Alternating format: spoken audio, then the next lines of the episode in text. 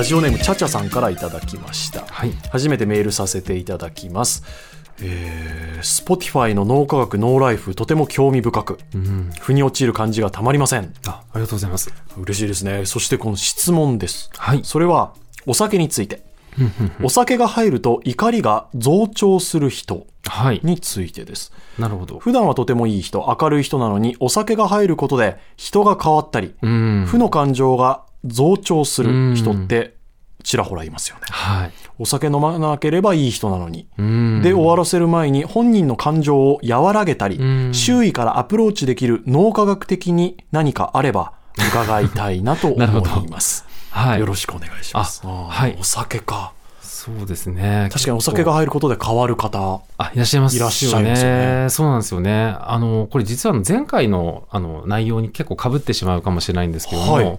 あの実はあの前頭前野が関係してまして。はあ、消化機能ってやつですね。そうなんですよ。ははい。い。で、実は私たちはですね、お酒が入ってしまうと、実はあの、まず脳の機能が落ちていくんですけども、特に、はい。はい。あの、前頭前野の機能が落ちやすいんですね。へえ、な、なぜなんですか？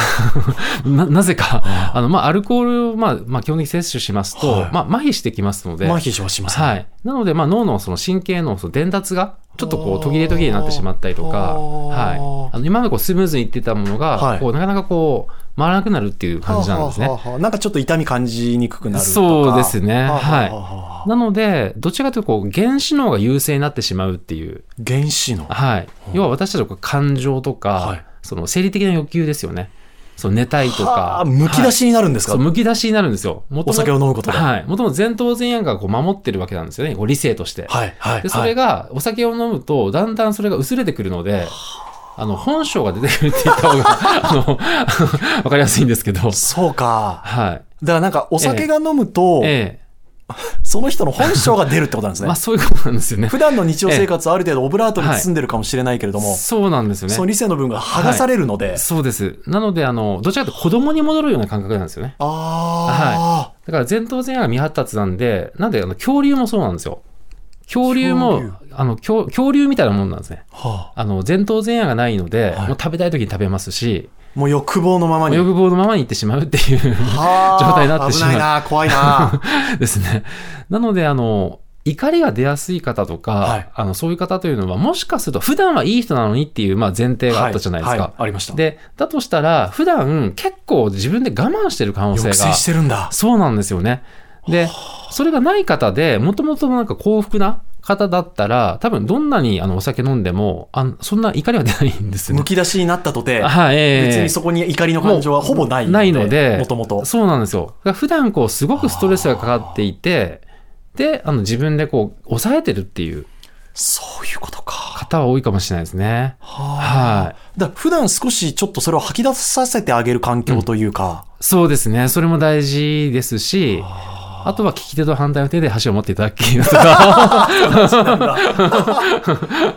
ははい。あ、なるほど。ええその同じことで考えると、そのはい泣き上戸の方とかいるじゃああ、いらっないですか。しゃいますよね。はい。ええええこれはど,、はいどういう説明になるんですか？そうですね。その方もやっぱり前頭前野がなくなるんで、はいあの、要は目の前に見てるものを感情で感じやすくなるってことなんですね。感情はい。はい。はい。なので、あの、もともとその、こう、喜怒哀楽っていうその感情を司っている場所が、その前頭前野奥にありますんで、はなので悲しみを持ってる方は悲しみが出てきますし、怒りを持ってる方は怒りが出てきますし、はい。なので、あまあ、あらわになるっていう。あ、はあ、普段の感情がはい。お酒を飲むことで露呈するんですか？そうなんですよね。で、感情を感じている、あそのマイナスな感情ですよね。はいそのマイナスな感情を感じているということは、はいあの、普段大きなストレスを感じているっていう方かもしれなくて。なんか心配ですね。そうですね。なので、まあ、ね、やっぱりこう、つながってあげることで、まあ、その人が安心できる環境を作ってあげるとか、はい。まあ、あとはその方の、あの、まあ、あともう一つはですね、あの、その方が、あの、もし、変わりたかったらっていう大大前提ではいははいあるんですけども、無理やり変えることは。できないんですけども、一つおすすめの方があるんですよ。ほうほうあの、怒りとか、あの、悲しさが、あの、もう、本当に心の底からなくなってしまうっていう方法があって、そんな方法はな。あの、思うじゃないですか。絶対そんなものは怪しいとか、はいあの、ね、存在するはずないと思うかもしれないんですけども、あの、実はこれ面白い研究があってですね、はあの、トラウマの研究なんですよ。トラウマを解消する研究なんですね。はいで、これがあの、2つのグループに分けまして、あの、1つのグループは、あの、悩みを話してもらったんですよ。い。はい。トラウマのことを。はい。で、そのグループと、あともう一つは、その自分のトラウマを、えー紙に書き出してもらったグループ。紙に、はい。はい文章で書はい。くんですか、はい書いたグループなんですね。はいで、その二つを比べたときにはい、どうなったかというと、あの、人に話したグループは全く効果がなかったんですね。あの、その場は安心するんですけども、問題が消えることはなかったんですよ。はでもですね、後者の紙に書き出したグループと。いうのが、実はトラウマが消えていくことが分かってきまして、ええでも、同じ吐き出すという作業は別に変わらないですよね。口からそうなんですよ言葉として発するか、そうなんです。書書くかっていうことなんですねで、実は書くことによってですね、実は、その、視覚化できるんですね。とですねなるほど。ええ。そうすると、ものとして認知するので、その悩みが自分の外側に出てるっていう感じがするんですよ。えーで、特に大事なことがありまして、はいあの、感情を書き出すんですね。感情。はい。怒り、あの、出来事を書くだけではなくて、その時に自分はどう感じたかとか、どんな今怒りを持っていることとか、あとはこう、心の中から出てくるこう言葉を全部こう書き出すんですよ。なんでもうバカ野郎とか、箇条書きでもうん思いつくもんね思いつくものどんどん全部書き出す。そうなんです。ふざけけんなとか。で、それを全部こう気持ちがなくなるまで書き出すんですね。で、それをやっていただくと、あの、不思議とトラウマが消えていくっていう。それは書くことが大事なんです。その、あの、はいタイピングで打つこととかでもいいんあで、すか？タイピングでも大丈夫です。いいんですか？はい。そうなんです。え、これでなくなります？でも。それがなくなるんですね。で、これがあの、まあ、ポイントは、その、スッキリするまで書き出すっていうことで、で、例えば一回書き出して、なんで人によってはですね、もう60分ぐらい書き出してる人もいるんですよ。あで私もいろんな方にやっていただいてるんですけど、はで、あの、まあ、それをまあ何日かこう続けていただくんですね。で、そうすると、あの、もう出てこなくなる時が来るんですよ。はあ、何日かっていうのはあ、同じトラウマについて、はいとにかく思いつくことを書いてくださいっていうのが、はいなくなってくるわけですね。そうなんです。確かにそりゃそうだ。で、ちょっと残ったらそれも書き出すんですね。はい。で、それをずっとこうやっていくんですよ。で、そしたら、まあ人によってまあいろいろ期間はあるんですけども、まあ大体もう1週間ぐらいすると、もう完全になくなるっていう。で、実際私自身がですね、あの、面白い体験しまして、はい。あの、私深夜にですね、突然お客様から電話がかかってきたんですよ。はいはで、これが、あの、ある美容師さんからかかってきまして、はいあの、泣いてるんですね、電話越しで。深夜に。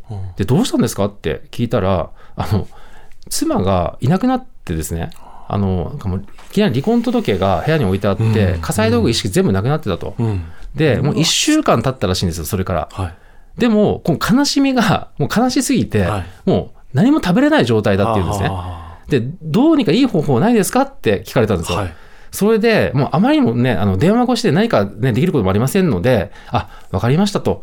で、もしよかったら、あの、今の気持ちを紙に書き出していただいてもよろしいですかっていうふうにお伝えしたんですね。はい。で、で、それでまあ電話切ったんですよ。はで、そしたらですね、あの、翌日、また電話かかってきまして、もう取ったらですね、もうものすごいなんか嬉しそうなかあの声なんですね。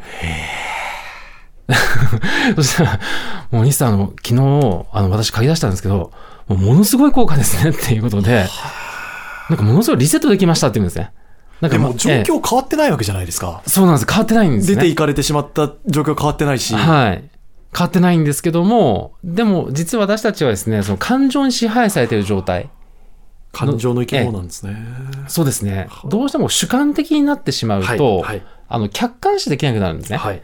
で、実はこの書き出す状態っていうのは、はい出来事は変わらないんですけど、はい感情をなくしていくことなんですよ。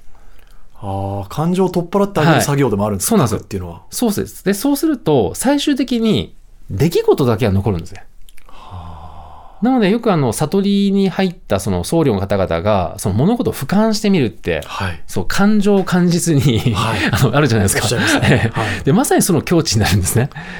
で、そうすると、その、妻が出ていったっていう事実は変わらないんですけども、ただその感情がなくなった時にですね、あの、例えば、この妻がいなくなったことによって、あの、どれだけ自分は申し訳ないことをしてきたのかっていうことを、うん。逆にその、いろんなその思い出が出てきたりとか、あとは逆に、これは自分がその次に進むステップだっていうふうに思えて、はいめち。ゃめちゃマイク向きじゃないでええすか。一日で。っていうあのことが、そのあらゆる角度からこうふ感情がなくなると、あの角度がこう、いろんな角度が見れるようになるんですね。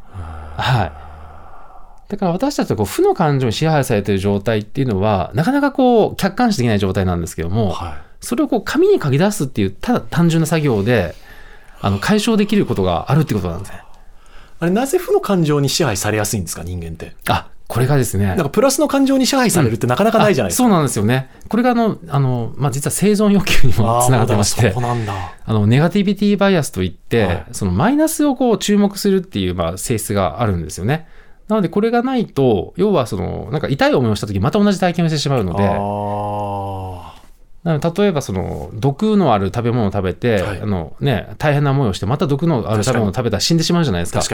なので、痛みを、あの、記憶に残すために、あの、ネガティブに注目させるんですね。はい。っていうのがあるので、あの、支配されやすいっていうのはあるんですけども、ただ、それに支配されてしまいすぎると、うんうんあの、大変なことになりますので、はい。っていうところなんですね。で負の感情は大切だけれども、それをはい客観視することを定期的に行っていってあげた方が、そうですね。それを書はいき出すっていうことで、そうですね。書き出すっていうことをやっていただくと、はい。結構仕事のストレスとかもそうですか？あ、そうです。はい。そうです。あの、この上司バカ野郎でもいいですし、はなんかなんでこんなこといちいち言ってくるんだとか、あ あの何でも結構なんで、ははい、細かいことでも結構なんですよね。はい。それをやってあげると、すある程度スッキリする。あ、そうですね。はい。らもしかすると、このチャチャさんのええお知り合いの、はいこの方も、まあ、もしかすると、まあ、本人がやりたい、やりたくないね、もちろんあれですけどそうですよね。書き出してみるっていうのは、はい。それがなくなると、ええもしかするとじゃあ、お酒を飲んでむき出しになった時も、はい。こうならなくなる可能性があるってことですか、その通りですね。はい。まあ、他に原因があれば、またそれはね、あの、また改善なんかしなきゃいけないかもしれませんけども、はいはい。もしそれが原因だとしたら、はい。なくなる可能性があなんかでもそれ、裏を返すと、ある程度、今の自分がどういう状況なのかっていう、うん物差しにあ、そお。酒はなり得るんですか？なり得るかもしれないですね。自分がむしろあの気づいてないところで抑え込んでる感情があるとすると、あそうですね。それがむき出しになる機会で、うん。ありますあるからそうなんですよね。お酒を飲むことで、はい。あとは、あの、車に乗ると性格が変わる方もいらっしゃるいますええ。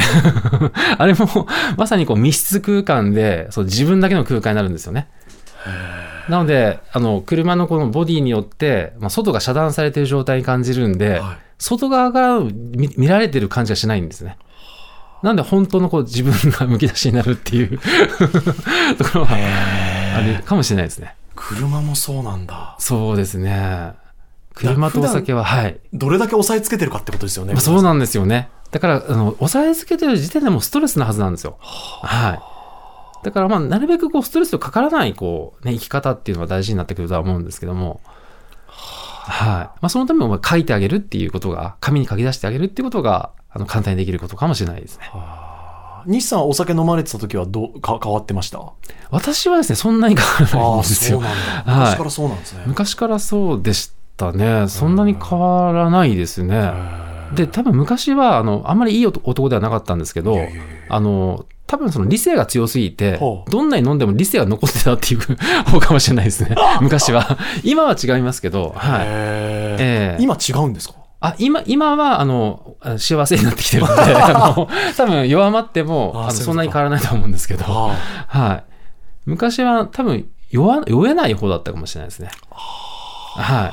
なんか人によく見られたいとか、なんかそういう思いがやっぱり強かったので、だ酔っ払ってもブレーキがしっかりと、ブレーキがどこかで、はい、効いてた可能性があるんですよね。はなんか出してはいけないみたいな、なんかそんなものがあったので、まあそれでまあストレスだったわけなんですけども。い見られ方を気にして。そうなんですよ。はい。誰も見てないのに。いやいやいやいやいや、いやでもそういうもんですよね。それはええ。そうわかります。わかりますあーいやー、チャチャさん、ぜひこれは参考にしていただきたいです。周囲からできるアプローチがあるとすれば、書き出してみましょうってことですね。はい。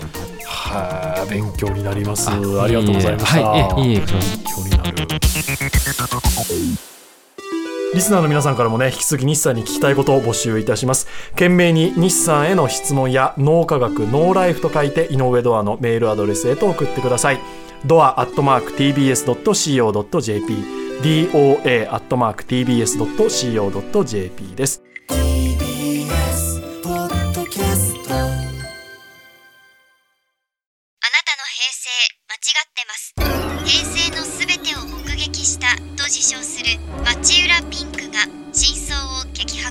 僕もモーニング娘。のメンバーとしてデビューする予定やったんですよ